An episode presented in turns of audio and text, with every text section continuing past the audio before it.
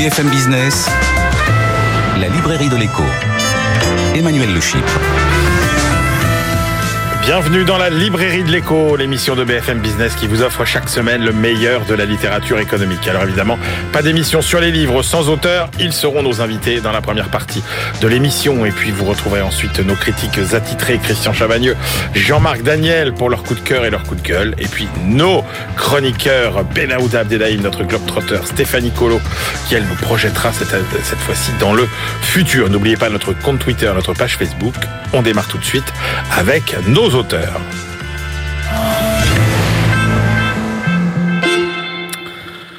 Et si en matière de politique économique et sociale, on essayait autre chose, des vraies politiques de rupture, au moins dans la méthode, sachant que innover consisterait peut-être à revenir à des pratiques anciennes, abandonner la planification.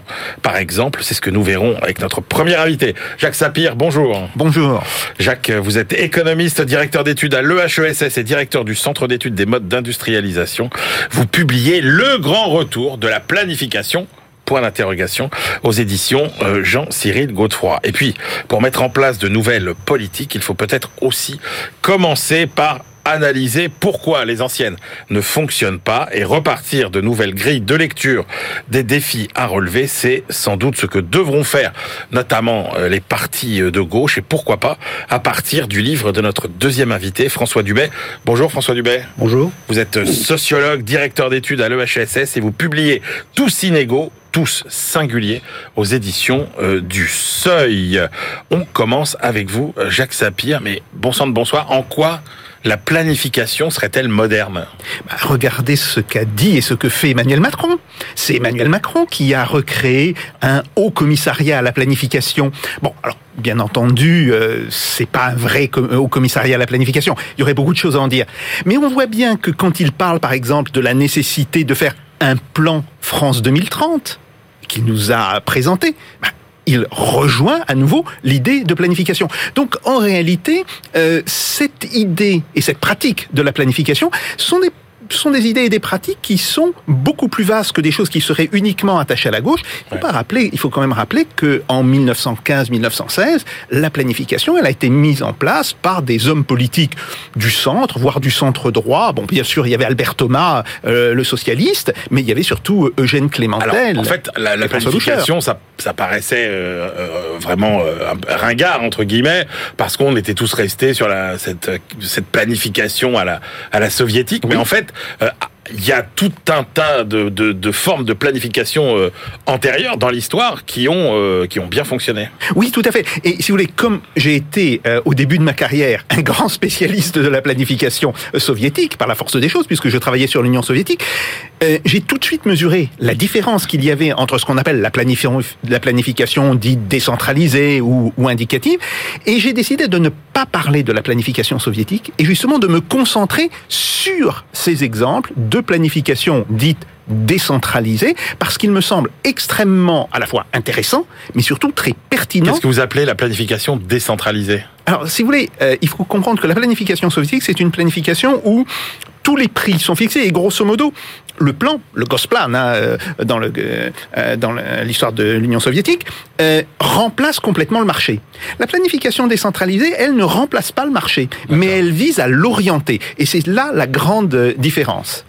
Alors, la planification, euh, vous citez des, des, des, des, moments particuliers euh, de l'histoire auxquels ça a marché, et on pense notamment euh, à tous les moments de, de, reconstruction, quand il a fallu repartir après la Première Guerre mondiale, après aussi la Deuxième Guerre mondiale. Oui, oui tout à fait. Alors, pour la Première Guerre mondiale, c'est plus pendant la guerre. Si vous voulez, il y a quand même eu un, un très fort mouvement de, de, retour à la normale après le 11 novembre 1918, peut-être à tort, hein, peut-être on n'a pas pris la mesure de ce qu'impliquait euh, la reconstruction et de ce qu'impliquait plus globalement la construction euh, d'un ordre politique qui serait viable en Europe, mais ça c'est un autre problème. Après, évidemment, il y a eu la planification de guerre euh, de 1939 à 1945 et surtout des expériences très importantes de planification dans la, dans la, la reconstruction en Europe, mais aussi dans le développement de pays le Japon et l'Inde. Alors vous, oui, vous développez longuement dans votre livre euh, deux cas euh, passionnants qui sont le cas euh, du Japon et le cas de l'Inde. Oui, tout à fait. Alors, euh, le cas de l'Inde, c'est quand même très euh, très fascinant parce qu'on voit que la planification est une forme d'impératif. Vous savez, ce, ce fameux euh, impératif moral dont parlait le général de Gaulle, et qui vient de l'ensemble du spectre politique.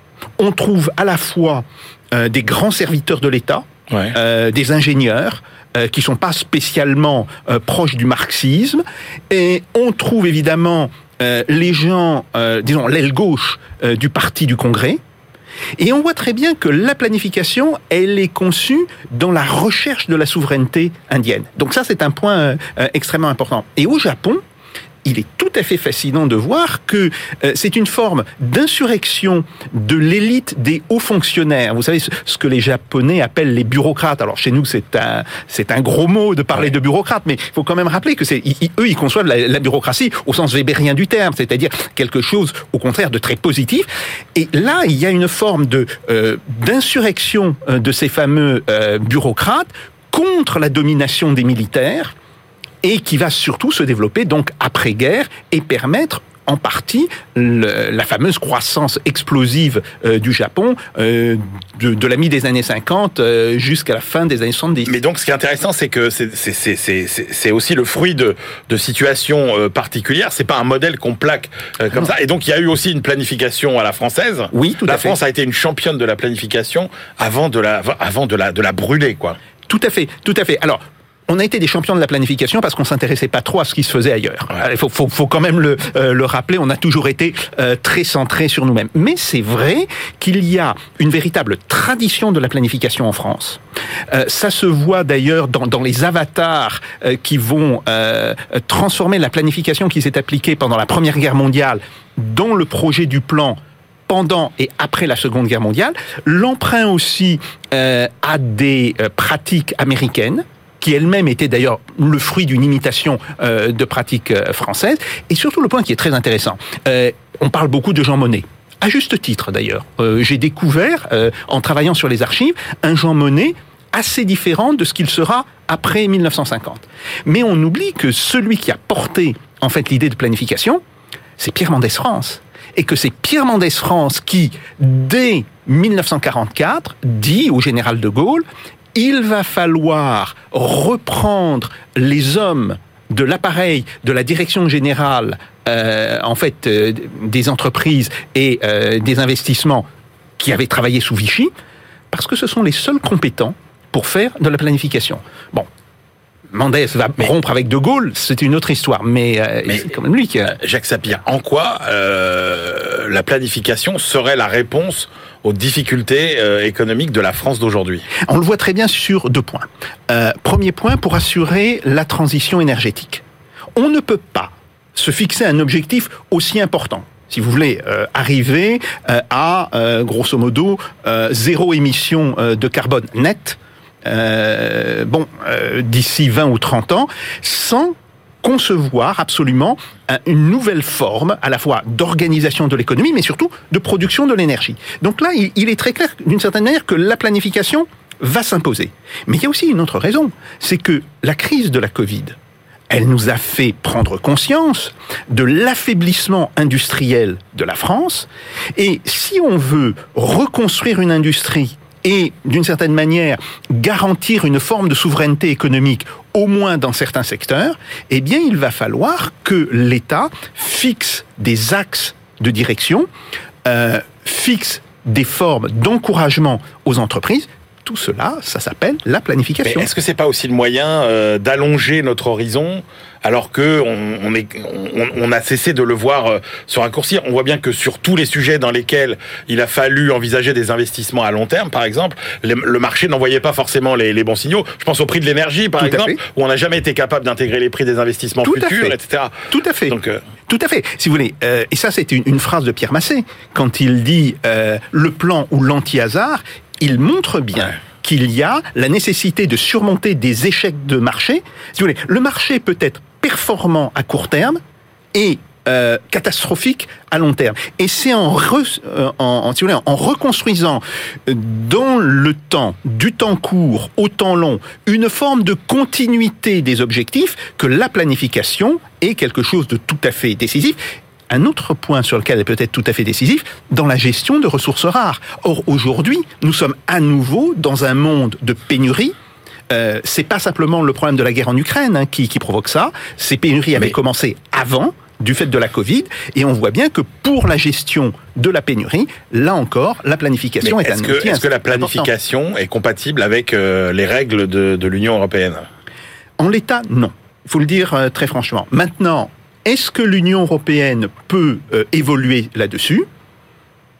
On peut, on peut l'espérer, on peut l'espérer, euh, mais après, euh, c'est vrai que ça va poser un véritable problème, et je suis persuadé, quant à moi, que si on est sérieux sur nos objectifs à la fois de transition énergétique et de reconstruction euh, d'une partie de l'industrie française, nous serons obligés à prendre du champ par rapport à un certain nombre de réglementations. Mais je crois que c'est globalement vers quoi on tend de toutes les manières.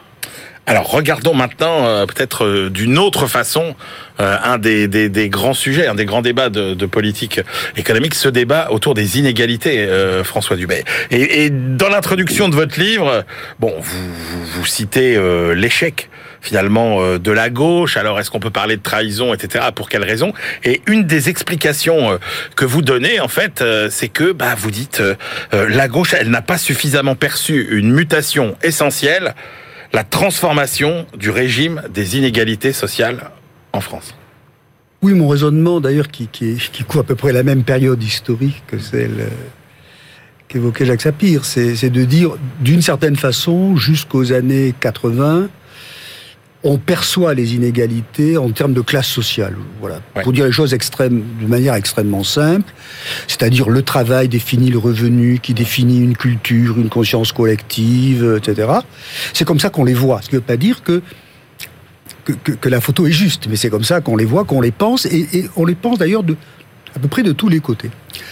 Euh, dans ce système-là, je crois qu'il y a, évidemment, c'est un système qui a engendré une représentation politique, c'est mmh. quand même, il faut le rappeler, c'est-à-dire, le vote est grosso modo un vote de classe, mmh. avec euh, beaucoup de nuances, mais c'est grosso modo un vote de classe. En tout cas, l'offre politique est une offre de classe, d'une certaine façon. Deuxième conséquence aussi, c'est que ce modèle repose sur une conception de la justice qui est, au fond, la conception un peu organique de la redistribution de la richesse produite par les travailleurs. Qu'est-ce que c'est que la justice? C'est de rendre aux travailleurs une partie de la richesse qui a été produite. Et globalement, ça a marché. Globalement, ça a marché, les inégalités se sont réduites, etc. Et on a vécu comme ça. Moi, j'ai pensé le monde comme ça, comme tous mes collègues sociologues, euh, de Raymond Aron au marxiste, pour dire les choses, on voyait le monde de cette manière. Sauf que ce que vous dites, c'est qu'on est passé de ce régime d'inégalité de classe, à ce que vous appelez un régime de, petite, j'ai envie de dire, d'inégalité multiple. Je, crois que le, problème, c'est que ce système a explosé. la question de savoir si les inégalités se sont accrues ou pas est une question, de mon point de vue, très compliquée, parce que ça dépend pour qui et lesquels inégalités. C'est pas. Bah, quand on parle de ça, on dit on prend les 1% les voilà, on prend les 1% et le reste. Et, pour un sociologue, malheureusement, les inégalités qui comptent, c'est le reste. C'est ça qui fait descendre les gens dans la rue. C'est pas, euh, c'est pas le, les revenus de Mbappé qui font descendre les gens dans la rue, c'est les revenus du voisin. Bon. Et euh, ce système a explosé, alors pour des raisons économiques que tout le monde connaît, fin de la grande industrie, euh, développement d'une consommation de masse, enfin tout un tas de choses qui font qu'aujourd'hui, quand on interroge les, les, les, gens, ce que j'ai fait pendant beaucoup d'enquêtes, au fond, ils vous disent je suis inégal en tant qu'individu. Euh, alors que l'inégalité était une expérience collective, nous sommes inégaux en tant que paysan, ouvrier, je suis inégal en tant qu'individu et je suis traversé par plein d'inégalités. Je suis inégal en tant que travailleur, en tant que provincial, en tant qu'une femme, en tant qu'un jeune, en tant qu'un vieux, en tant qu'un immigré. Ce qui paraît dingue, François Dubé, c'est qu'on a l'impression que tout ce qu'on appelait avant différence, oui. aujourd'hui est ressenti comme une inégalité. voilà, mais oui, mais c'est comme ça. Je veux dire, c'est comme ça. Euh, moi, je pas un jugement moral là-dessus. Hum. C'est comme ça que ça se passe. Alors, on peut l'expliquer de mille manières. Moi, je m'étais beaucoup intéressé à l'école, en montrant qu'au fond, le grand changement scolaire, c'est le mode de production des inégalités à partir des performances successives et individuelles des individus. Si vous regardez les années 50, pour l'essentiel, la naissance fixe le destin scolaire d'un individu, à part pour quelques héros euh, qu'on exhibait, mais pour les autres, les femmes, les hommes, les ouvriers, les travailleurs, les lycées, l'école populaire, etc. Donc, tout ce monde a été bousculé, et l'expérience des inégalités est vécue, c'est très très impressionnant. Au fond, l'émotion collective, c'était euh, l'exploitation. Aujourd'hui, c'est le mépris. Tout le monde se sent méprisé. Et les gilets jaunes, évidemment, se sentent méprisés, mais euh, les profs se sentent méprisés. Enfin, tout le monde se sent méprisé parce que la singularité de mes inégalités n'est pas prise en compte. Elle ne peut pas l'être puisque euh, elle est individuelle. Alors ça a des conséquences. À mon avis, ça en a deux qui font que le climat, de mon point de vue, dans lequel nous sommes, est un peu pénible euh, pour moi, qui, suis peut-être déjà trop attaché au, vieux système. C'est d'une part le, le, le, fait que la représentation politique explose complètement. Elle a littéralement explosé avec ce thème permanent que je ne suis pas représenté, personne ne parle pour moi. Oui, mais François Dubé, c'est là où c'est où c'est où c'est insoluble, c'est que dès l'instant où l'inégalité que vous ressentez est subjective. Pas forcément. Pour un, politique, euh, non. avant on avait des inégalités mesurables. Oui, non, mais, non, mais si, si je voulais faire l'historien, ce que je ne ferais pas, la, la, la, la, création d'un régime d'inégalité de classe, ça s'est pas fait en trois semaines. Hein. Ouais. On a eu euh, des crises, des communes, des révolutions. Euh, ça s'est pas fait comme ça. Donc l'offre politique, ça s'est pas faite comme ça, et qui était là, à peu près la même dans tous les pays comparables, ça fait comme ça. Donc ça, c'est la première chose. La représentation politique explose et tout le monde dit on n'est pas représenté, personne ne parle pour nous, etc., etc. La deuxième chose, évidemment, c'est que la conception de la justice, qui était la réduction des inégalités de conditions, est devenue l'égalité des chances d'accéder à des positions inégales. Et mm. ça, ça me fascine euh, de voir à quel point, en 30 ans, ça c'est... Euh, quand vous dites justice sociale, tout le monde pense égalité des chances d'accéder à des positions inégales, et donc tout le monde se sent discriminé. Parce que, au fond, je n'ai pas bénéficié de l'égalité qui me permettait de gagner, de gagner la partie. Alors, moi je me borne à dire que ça pose un énorme problème parce que euh, si l'on veut plus d'égalité ou si l'on veut lutter contre les inégalités, il faut quand même se sentir alors, j'utilise de manière un peu sentimentale le troisième terme du triptyque républicain, mais il faut un peu de fraternité. Or, ça n'est plus la fraternité des travailleurs qui, pour, dans un langage saint-simonien, si vous voulez, sont, sont, sont, les ruches, sont les abeilles de la même ruche. C'est plus comme ça qu'on voit le monde. Ça s'est mondialisé, ça a explosé. Et de l'autre côté, ça reposait sur, une, sur un imaginaire national qui méritait de faire des sacrifices pour des gens dont on postulait qu'ils étaient comme. Pour cet imaginaire national, ben oui. Parce que là, lui aussi vole en éclats. Là, ce que vous expliquez, c'est qu'en fait, dès l'instant où les inégalités sont vécues comme des mmh. épreuves individuelles, mmh. Mmh. Bah, la fraternité n'a pas de sens, faire société n'a pas de sens. Alors si, parce que, bah, parce que tout le monde, malgré tout, c'est pour ça qu'il faut quand même être un peu optimiste. On peut dire on traverse un moment difficile. Le moment difficile, de point de vue historique, ça peut durer. Mais enfin, quand même. C'est que, évidemment, euh, vous et moi, on, on, veut vivre avec les autres, on veut vivre pacifiquement, etc. Mais on manque et de la représentation politique, pour le moment, qui n'est plus organisée sur ce thème-là, et au fond d'un imaginaire de justice. Parce que la justice sociale, on peut poser la question un peu à l'envers, de mon point de vue, c'est quel sacrifice suis-je prêt à consentir pour l'égalité des autres? Voilà. Alors, dans la société de classe, je suis prêt à consentir des sacrifices pour l'égalité des autres. Aujourd'hui, on a un peu de mal. Alors, moi, je ne suis pas totalement désespéré. Bon, si, j'avais des solutions claires, je serais probablement euh, candidat à l'élection présidentielle, mais euh, j'en ai pas. Mais il y a quand même un certain nombre de, de chantier. Oui, mais ce que vous montrez, peut imaginer. Ce que, oui, alors on va y venir, mais ce que vous montrez quand même, euh, c'est que euh, le fait qu'on se sente tous différents, qu'on, c'est que c'est que le débat sur les inégalités, finalement, se transforme systématiquement en querelle d'identité. Oui, les inégalités deviennent des affaires d'identité parce que je suis inégal en tant que... Et ça pose d'ailleurs un problème euh, philosophique assez compliqué, mais qui n'est pas que philosophique, un problème pratique. C'est que aujourd'hui il y a un désir de reconnaissance de sa singularité. Je veux être reconnu comme euh, immigré, comme femme, comme euh, homosexuel, comme euh, vivant en province, peu importe. Mais je ne peux reconnaître la singularité d'autrui que si je suis certain de ce que nous avons de commun. Euh, C'est le paradoxe, c'est que la reconnaissance, je, je- je peux reconnaître une singularité si je suis sûr qu'elle ne menace pas ce que nous avons de commun. Autrement, euh, c'est- c'est un sport de touriste, si je peux me permettre la reconnaissance des singularités. Et là-dessus, il y a peut-être des chantiers aujourd'hui qu'il faudrait Alors justement, euh, construire, mais il faut les construire à... à- il il faut, pas avoir les yeux rivés dans le rétroviseur. Enfin, je veux dire. euh, ah mais ça tombe bien parce qu'il y a la, la Euh, planification va nous oui. aider à, Mais c'est- à- à non, mais- prévoir oui, mais sur, des, oui, mais sur des années voire des décennies. Non, mais ce qui est intéressant dans l'affaire de la planification, à laquelle je crois on n'échappera pas, c'est qu'elle va supposer des fortes régulations, etc.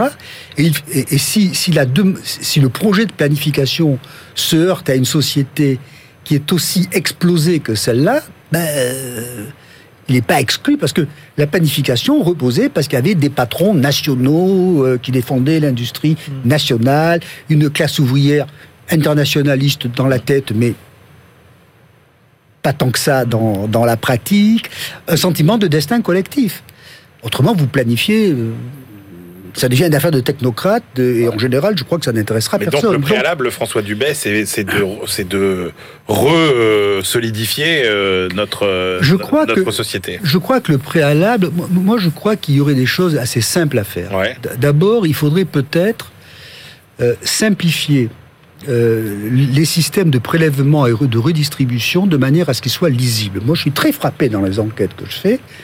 Les gens sont de bonne foi, ils vous disent je, je sais plus ce que je paye, je sais plus ce que je reçois, j'y comprends rien, Ouais. c'est incompréhensible. Et, et comme la solidarité, c'est un vieux raisonnement au fond durkheimien, enfin, c'est de dire c'est je sais ce que je dois aux autres et je sais ce que les autres me doivent. Aujourd'hui, plus personne n'est foutu, si je peux me permettre, de le savoir. Donc tout le monde a le sentiment d'être dupé. Personne n'est sûr qu'il remplit bien sa déclaration d'impôt. Non, et, non, vous mais avez, c'est- et vous avez 30% Mais c'est des, même pas ça. des allocataires de prestations sociales qui les touchent pas. qui les touche pas et vous pouvez imaginer que comme les frais médicaux sont gratuits, ils coûtent rien. Ouais. C'est quand même un peu excessif. Bon. Savoir aussi la définition des riches. Euh, Le, le discours sur euh, les 0,1%, je, je suis pas, je veux dire, si, on taxe plus les 0,1%, j'ai trop rien à redire, mais je crains qu'il faille descendre un peu en dessous des 0,1%, mais dans un système comme ça, voilà. Donc, il faut, je crois aussi qu'il faut, qu'il faut ne pas tout abandonner euh, à, à- à l'idéal de l'égalité des chances. Parce que l'idéal de l'égalité des chances, c'est quand même...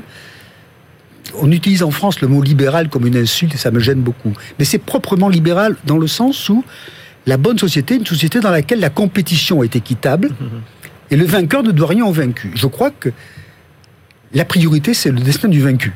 C'est pour, pour que les vainqueurs soient acceptables, il faut que les vaincus s'en sortent le, le mieux possible. Donc il y a des efforts euh, politiques et idéologiques là-dessus à faire. Et puis il me semble que je, je crois, je crois qu'on est encore un peu condamné pour un petit moment à vivre dans des nations. Moi, je suis personnellement très très pro-européen. Je crois que c'est quand même il va falloir agir à ce niveau. Mais on ne peut plus défendre la nation dans cet imaginaire invraisemblable qui ne correspond plus à ce que je croise dans la vie de tous les jours. Donc, alors, ces efforts-là peuvent paraître absurdes, mais quand vous regardez euh, l'histoire sociale à la fin du 19e siècle, elle n'était pas très différente. Euh, Au fond, les gens se posaient la question est-ce que les protestants, est-ce que les juifs, est-ce qu'ils sont partie de la nation? Ils ont été absorbés par cet imaginaire national. On pourrait absorber cet imaginaire national. Mais ce qui me frappe, c'est que, au fond, nos catégories politiques restent dérapent parce qu'au fond, leur imaginaire est celui d'un monde qui Ouais. n'existe plus L'ancien monde des classes. et qui ne reviendra pas. Merci beaucoup à tous les deux. Je rappelle euh, vos livres Jacques Sapir, Le grand retour de la planification. Euh, on a presque envie d'enlever le point d'interrogation. Euh, C'est aux éditions Jean-Cyril Godefroy et puis François Dubet. Tous inégaux, tous singuliers. Repenser la solidarité aux éditions du Seuil. On se retrouve tout de suite pour la deuxième partie de l'émission. BFM Business, la librairie de l'écho. Emmanuel Le Chypre. On s'en retrouve pour la deuxième partie de cette librairie de l'écho. Nous la clôturons comme de coutume avec nos chroniqueurs, Benahouda Abdelhaim, Stéphanie Colo. Et puis euh, tout de suite, on démarre, bien évidemment, avec nos critiques attitrés. À ma gauche, Christian Chavagneux, éditorialiste et critique à Alternatives économiques. Et puis Jean-Marc Daniel, professeur émérite à l'ESCP Business School critique lui aussi euh, attitré de la Société d'économie politique. Et on commence avec le choix de Christian le livre de Léo Cohen, 800 jours au ministère de l'impossible, aux éditions Les Petits Matins. Mais quel est ce ministère de l'impossible Le ministère de l'impossible, c'est comme ça que Robert Poujade, le premier ministre de l'Environnement, l'avait euh, l'avait baptisé.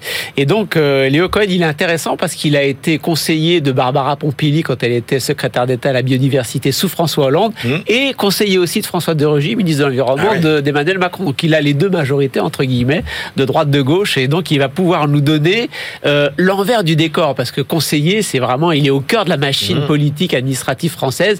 Et en gros, le bouquin, c'est les douze façons qu'on a en France de bloquer toute avancée écologique. C'est comme ça que le livre est, est construit. C'est, je dis tout de suite, c'est un, un, livre qui, qui, nous donne vraiment l'envers du décor. C'est, bien écrit, c'est vif. Euh, on apprend plein de petites choses sur le fonctionnement de l'État et de grandes choses sur le fonctionnement de l'État. C'est vraiment un livre très très intéressant. Donc euh, voilà, il, il, nous donne plein plein plein plein d'exemples. Il nous dit par exemple les passoires thermiques. Donc tous les gouvernements veulent réduire, rénover mmh. les passoires thermiques. Ouais. Donc il dit on essaie de trouver une bonne mesure. L'inspection générale des finances, bah, vraiment des verts, nous donne une, solution. Donc il dit par exemple, à chaque fois qu'on vend une passoire thermique, le notaire pourra garder jusqu'à 5% du montant euh, de la transaction pour le donner, pour les donner à l'acquéreur pour qu'il fasse sa rénovation thermique. Et là il dit on, négociation en permanence, les parlementaires, ça, hein, 100 heures de travail et on arrive à l'Assemblée nationale, tous les députés La République en marche vident le texte de sa substance. Julien de Normandie, ministre du Logement, massacre le texte. Bon, ça bataille générale, ça finit évidemment en arbitrage en interministériel auprès du, Premier ministre. Et Édouard Philippe dit, ok, on va mettre, la mesure en, en œuvre, mais alors euh, le temps qu'elle soit mise en œuvre, euh, toute la planète aura cramé trois fois déjà. Donc voilà, l'impossibilité de penser le temps long face à la pression euh, de, de politique ou, de, ou de court terme, voilà une des choses qu'on n'arrive pas à faire en France. Euh, il nous dit euh, pourquoi les, les, les, les solutions écologiques n'arrivent pas à progresser en France. Il nous dit la taxe carbone. Regarde, la taxe carbone, c'est une bonne idée. Plein de pays mettent en œuvre la taxe carbone, ça se passe très bien. Nous, on a les gilets jaunes. Pourquoi? Et là, 2017, il est donc chez François de Rugy et il s'aperçoit de quoi? Il s'aperçoit que pour boucler le projet de budget de euh, 2018, Bercy, il manque 2 milliards. Et donc ils disent, bah, où est-ce qu'on va trouver les 2 milliards? Bah, On n'a qu'à monter plus vite sur la taxe carbone. Mauvaise décision, manque de chance, ça va provoquer les gilets jaunes, ça va provoquer l'arrêt de toute euh, augmentation de la taxe carbone. Et Emmanuel Macron est obligé de cracher 10 milliards. Donc euh, voilà, ils ont voulu en gagner deux, ils en ont perdu, euh, ils en ont perdu 10. Donc voilà, il nous dit aussi principe de Tinbergen. Il y a Tinbergen, économiste hollandais. Si vous voulez, si vous avez un objectif, vous avez un instrument. Si vous avez un autre objectif, il ouais. faut prendre un autre instrument. Un seul instrument, euh, c'est-à-dire la taxe carbone, à la fois pour faire rentrer des recettes fiscales et à la oui. fois pour changer eh les ben comportements, oui. ça marche pas. Il fallait, voilà, il fallait pas faire ça. Euh, bon, plein, plein, plein de choses. C'est absolument fabuleux. Tous nos fonctionnaires euh, enfin, une grande majorité de nos fonctionnaires n'ont absolument aucune sensibilité écologique. Donc il dit ça, c'est un vrai blocage. Les, les, lobbyistes, bien évidemment, on s'y attend. Et il termine le livre en disant, il faut, puisque les politiques n'arrivent pas à avancer, il faut plus associer les citoyens. Euh, il a soutenu la Convention citoyenne pour le climat en disant, il en faut une, une vraie. Et il termine avec une petite pique auprès des ONG écolos. Il a franchement pas supporté, mais alors franchement pas supporté qu'au moment des Gilets jaunes, il ne soit pas monté au créneau pour défendre le principe de, de la taxe carbone. Association des citoyens, si les politiques n'y arrivent pas,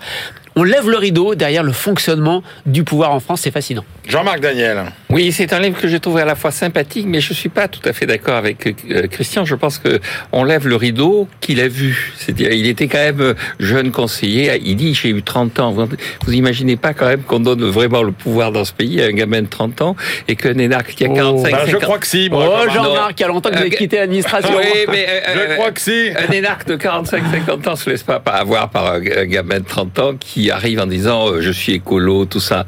Je crois qu'il y, a, un certain nombre de mécanismes qui, qui lui ont échappé.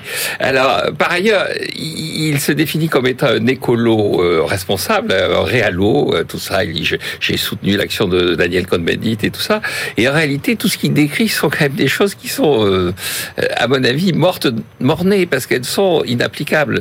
Donc, le, passage sur la, taxe carbone, il y, a, il y, a, quand même une moulinette qui se contente pas uniquement d'un arbitrage de, de, de, coin de mmh. table mmh. sur euh, le budget. Il manque de milliards, on va augmenter la taxe carbone.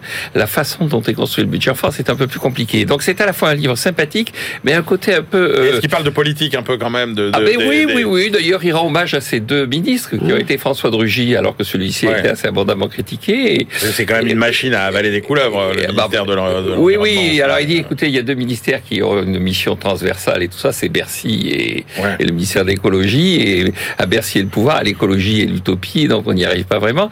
Mais c'est un peu Fabrice Del Dongo. Vous savez, vous n'aimez pas Stendhal, bah, c'est un peu Fabrice Del Dongo pour moi, la bataille de Waterloo. Mais, il comment, il, mais comment il balance Jean-Marc Daniel? Non, j'aime pas Stendhal, ça m'ennuie. Voilà, donc j'ai marqué un point là, vous êtes humilié définitivement. Là.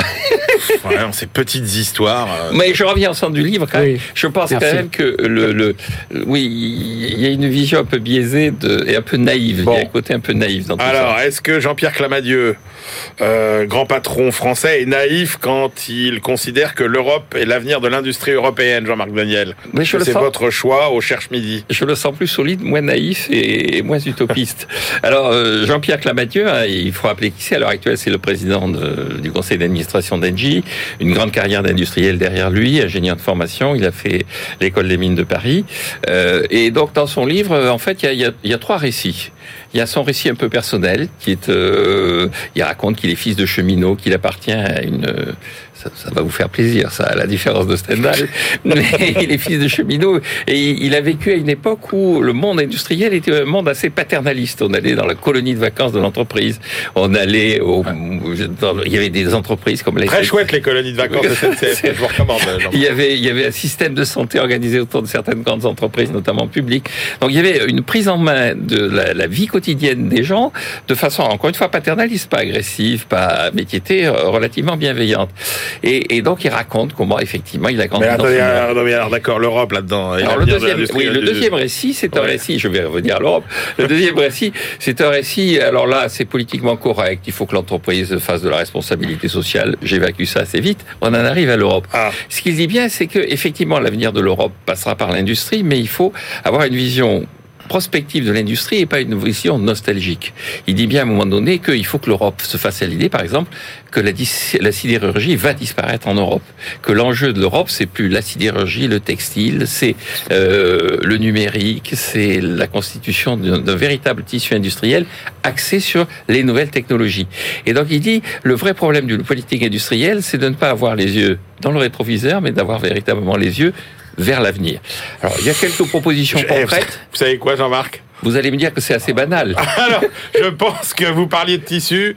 Je crois que, enfin, je sais pas, j'ai cette intuition que Christian va nous dire que c'est un tissu de banalité. Sauf s'il trouve encore une fois et qu'il me prend à contre-pied, il trouve que c'est un bouquin oui, génial. Je, je, le pense aussi, mais on va voir. On va voir. Christian? Ça fait partie de ces livres de patron que j'aime bien. Ah, mais voyez Oh là là, mais il eh me oui, surprend. eh oui. Il me sûr. surprend tout.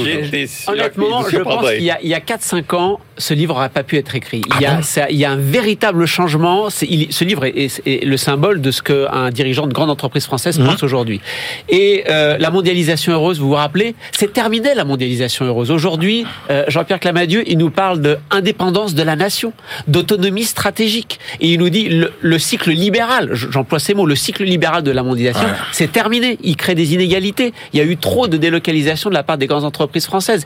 Et demain, le centre de la prospérité, le modèle de prospérité de demain, c'est de mettre le climat et le social au cœur du fonctionnement de l'économie. Et ça, je trouve que c'est un, grand, c'est l'un des fils rouges du livre. Autre fil rouge, il faut donner plus de pouvoir aux salariés dans l'administration. Il faut avoir des représentants des salariés au conseil d'administration. Il faut des syndicats forts dans ce pays. Parce que c'est comme ça qu'une entreprise progresse en négociant avec des syndicats forts. Si M. Clamadieu pouvait prendre la tête du MEDEF, on aurait un meilleur dialogue social dans ce pays. C'est ça qui est défendu dans, dans ce Formidable. pays. Il y a aussi, euh, sur le côté, euh, il faut rendre de la compétitivité à l'industrie française Pas une seule pleurnicherie sur le coût du travail, sur les impôts de production et tout ce baratin. Non, la- la- ce qu'il faut faire, c'est l'innovation. Et comme l'a bien expliqué Mariana Mazzucato, l'innovation, ça passe par une alliance privée-publique. Il n'y a pas le méchant État di- dispendieux d'un côté et les géniaux entrepreneurs privés de l'autre. C'est dans, dans l'organisation des deux qu'on peut réussir à progresser.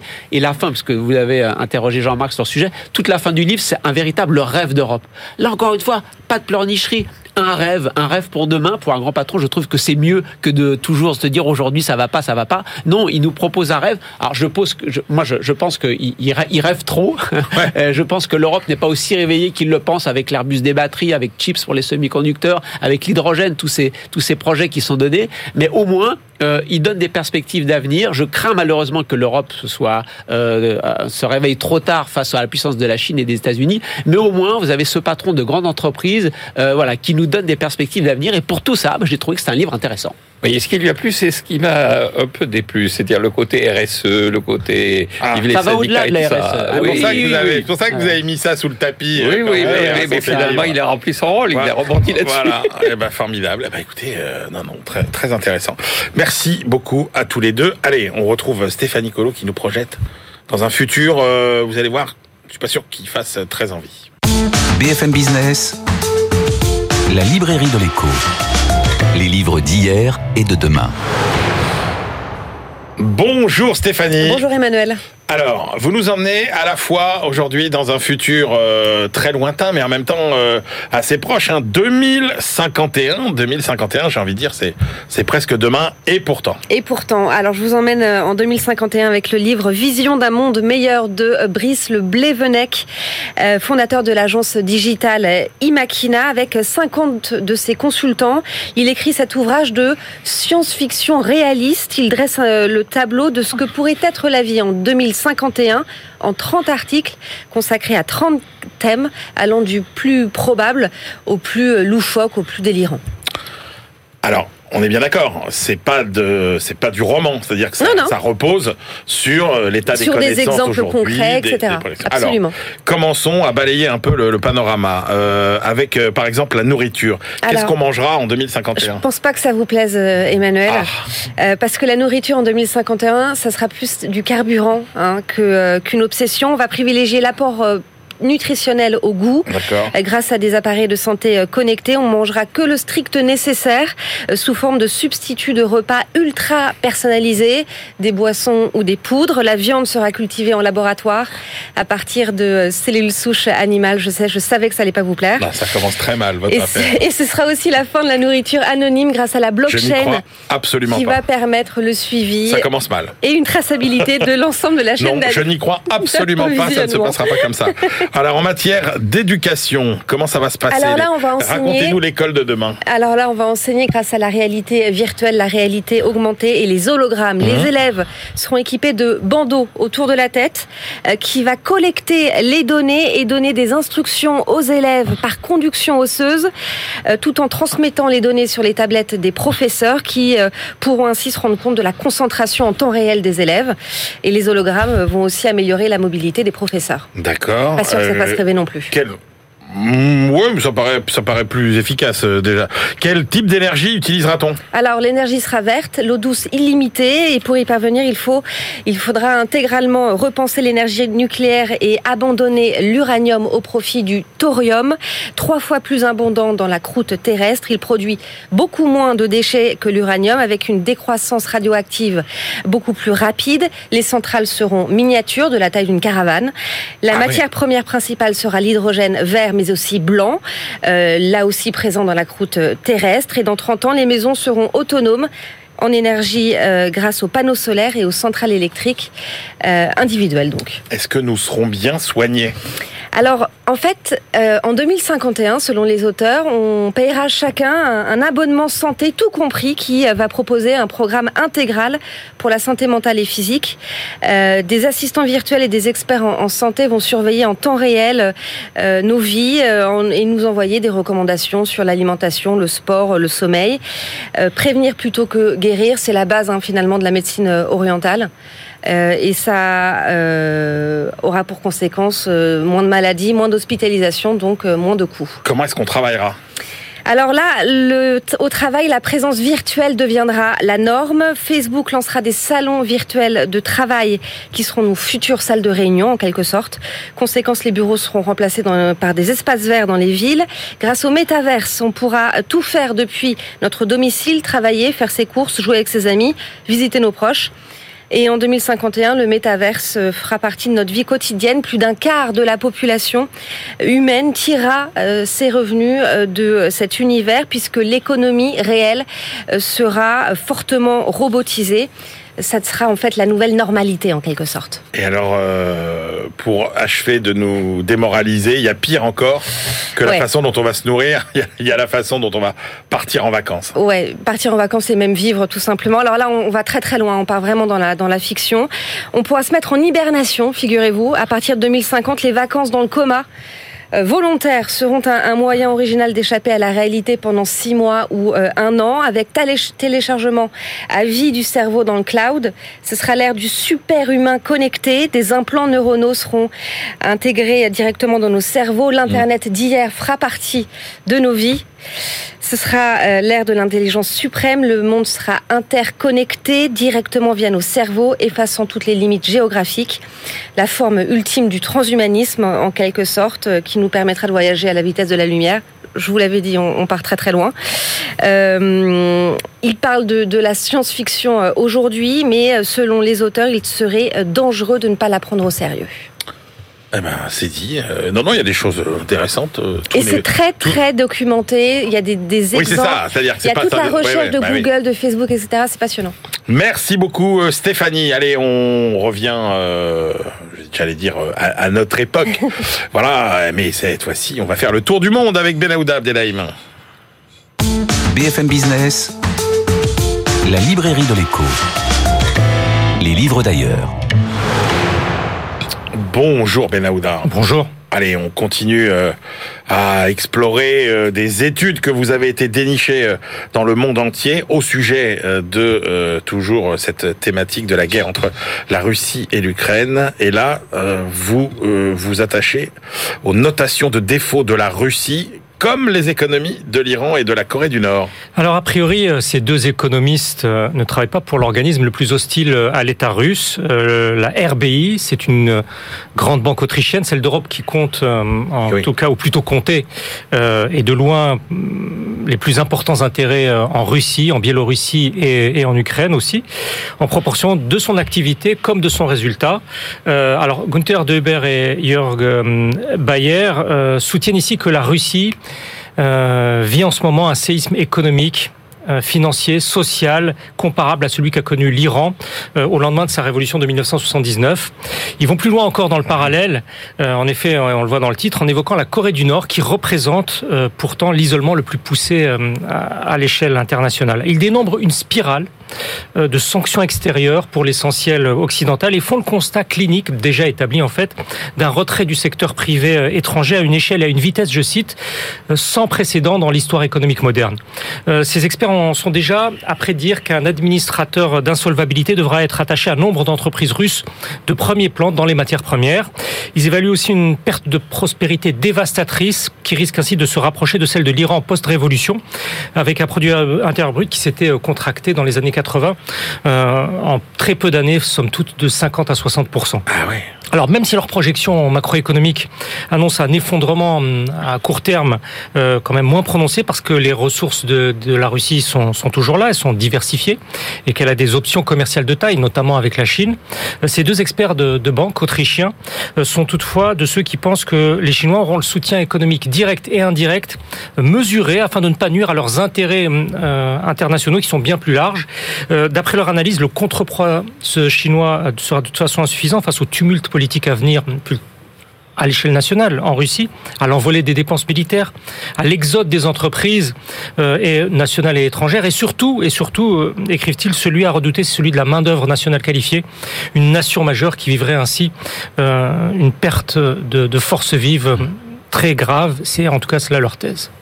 Quel sera l'impact de la guerre sur le développement en Ukraine, Benahouda Les projections initiales. Alors les organisations multilatérales commencent elles aussi à élaborer leur, euh, leur scénario. Ici ceux du PNUD, le Programme des Nations Unies pour le développement, euh, qui évoque euh, là, toute première projection. Alors, les estimations de ces experts, c'est que 90% de la population ukrainienne pourrait être confrontée à une vulnérabilité économique extrême. Si la guerre venait à se poursuivre, bien sûr, en, en renvoyant là le pays des décennies en arrière. Alors, dans cette hypothèse, euh, la plus pessimiste d'un ancrage du conflit. 62% des Ukrainiens qui seront restés risquent de basculer dans la pauvreté et près d'un tiers de la population passerait même à terme sous le seuil de pauvreté, c'est-à-dire selon le critère retenu à 5,5 dollars par jour euh, en parité de pouvoir d'achat. Euh, le PNUD qui met en avant euh, ici son, son travail avec les institutions nationales, mais aussi un réseau avec les collectivités locales, avec les organisations professionnelles, les associations d'entreprises. Alors quelles sont alors les évaluations? Au moins 100 milliards de dollars d'infrastructures publiques déjà détruites, la fermeture complète de la moitié des entreprises et l'autre moitié contrainte de fonctionner très au-dessous de leur capacité. Les auteurs plaident alors pour un, un système à grande échelle euh, d'opérations de, de, transfert d'argent en urgence. Euh, alors leur calcul c'est 250 millions de dollars environ par mois afin de couvrir partiellement les pertes de revenus des, des, de 2 600 000 ouais. personnes, celles qui sont vraiment les plus vulnérables. Pour l'autre idée c'est d'instaurer un revenu de base de 5 dollars et demi par jour. Euh, c'est le seuil de pauvreté à préserver. Et pour ça il faudrait réunir 430 millions de dollars par mois, ce qui compte correspondrait à un effort international de 5,2 milliards de dollars euh, de financement internationaux. Alors les solutions éventuelles et la validité des, scénarios, bien entendu, euh, établis dans ce document, dépendent de la suite des événements sur le plan militaire, ce qui n'est pas du ressort des auteurs en question. Et on termine Benahouda, euh, toujours sur la Russie et l'Ukraine, mais alors cette fois-ci avec euh, une vision chinoise oui, de la crise. Russie et Ukraine dans la grande perspective et sur le petit échiquier. Euh, C'est l'universitaire canadien David Hornby qui nous a fourni les éléments de contexte de ce texte euh, qui vraiment sort de l'ordinaire. Euh, il a été rédigé par un professeur euh, émérite de la prestigieuse université Tsinghua de Pékin. Euh, Swon Liping est catalogué en Chine comme intellectuel libéral mmh. euh, en matière politique et sociale. Il intervient beaucoup, souvent dans le débat public. Euh, et à noter que ce texte a été retiré euh, du fil ah oui. WeChat de l'auteur mais par les autorités bien sûr, mais qui a été retrouvé après sur Internet. Euh, en tout cas, il est encore disponible. Il n'apporte pas son soutien à l'auteur à, à, à l'invasion de l'Ukraine, euh, tout au contraire. Euh, ce chercheur considère que l'Alliance Atlantique, en poussant toujours plus vers euh, l'Est, a rendu euh, le Kremlin très anxieux, de plus en plus, mais cela ne justifiait pas, à ses yeux, euh, une telle réponse armée. Alors, vu de Chine dans une perspective mondiale, quoi qu'il en soit, à présent, l'auteur estime que la Russie ne représente pas un enjeu suffisamment majeur pour tenter de contrer l'alliance anti-russe qui est en train de se monter entre Européens, euh, Américains, Japonais et, et, et Canadiens.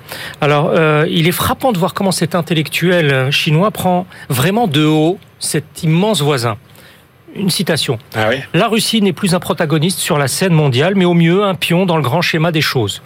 Et il poursuit un peu plus loin. Les États-Unis ne prendront pas pour adversaire numéro un un pays dont la puissance économique est à peine égale à celle de la province du Guangdong, une province chinoise. Fin de citation, je ne vais pas vous tous vous les faire, ouais, mais ouais, ça vous dit un peu ah oui. euh, euh, la façon dont, dont il voit cette Russie euh, immense par la taille, mais petite par l'économie.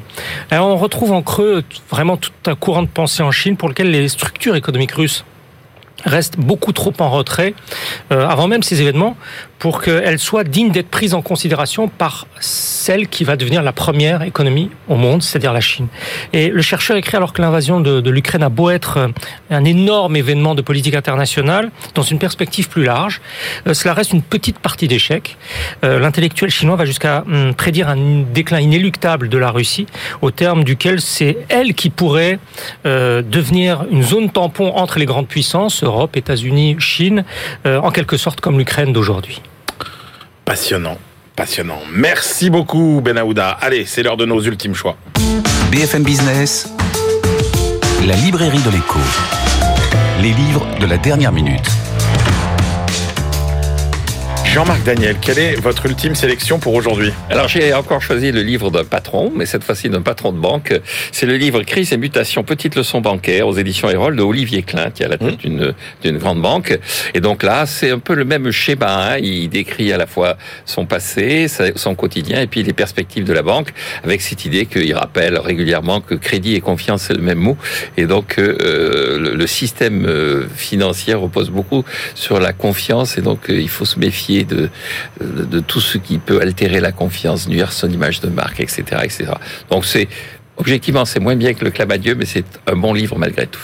Très bien.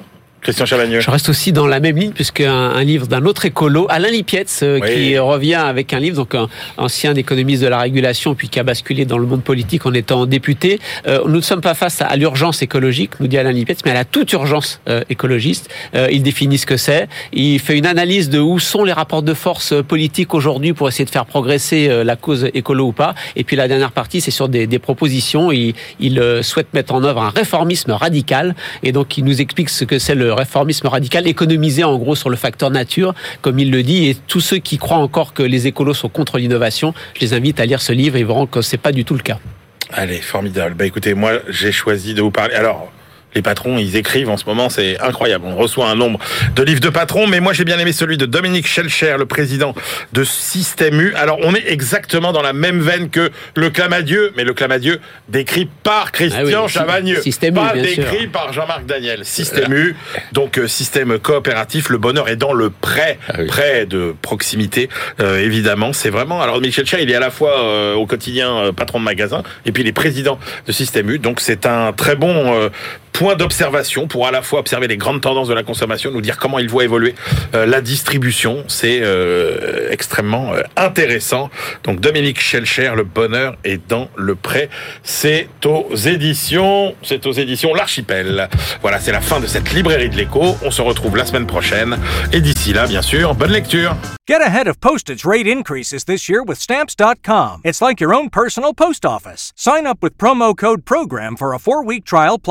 Postage and a free digital scale. No long term commitments or contracts. That's stamps.com code program.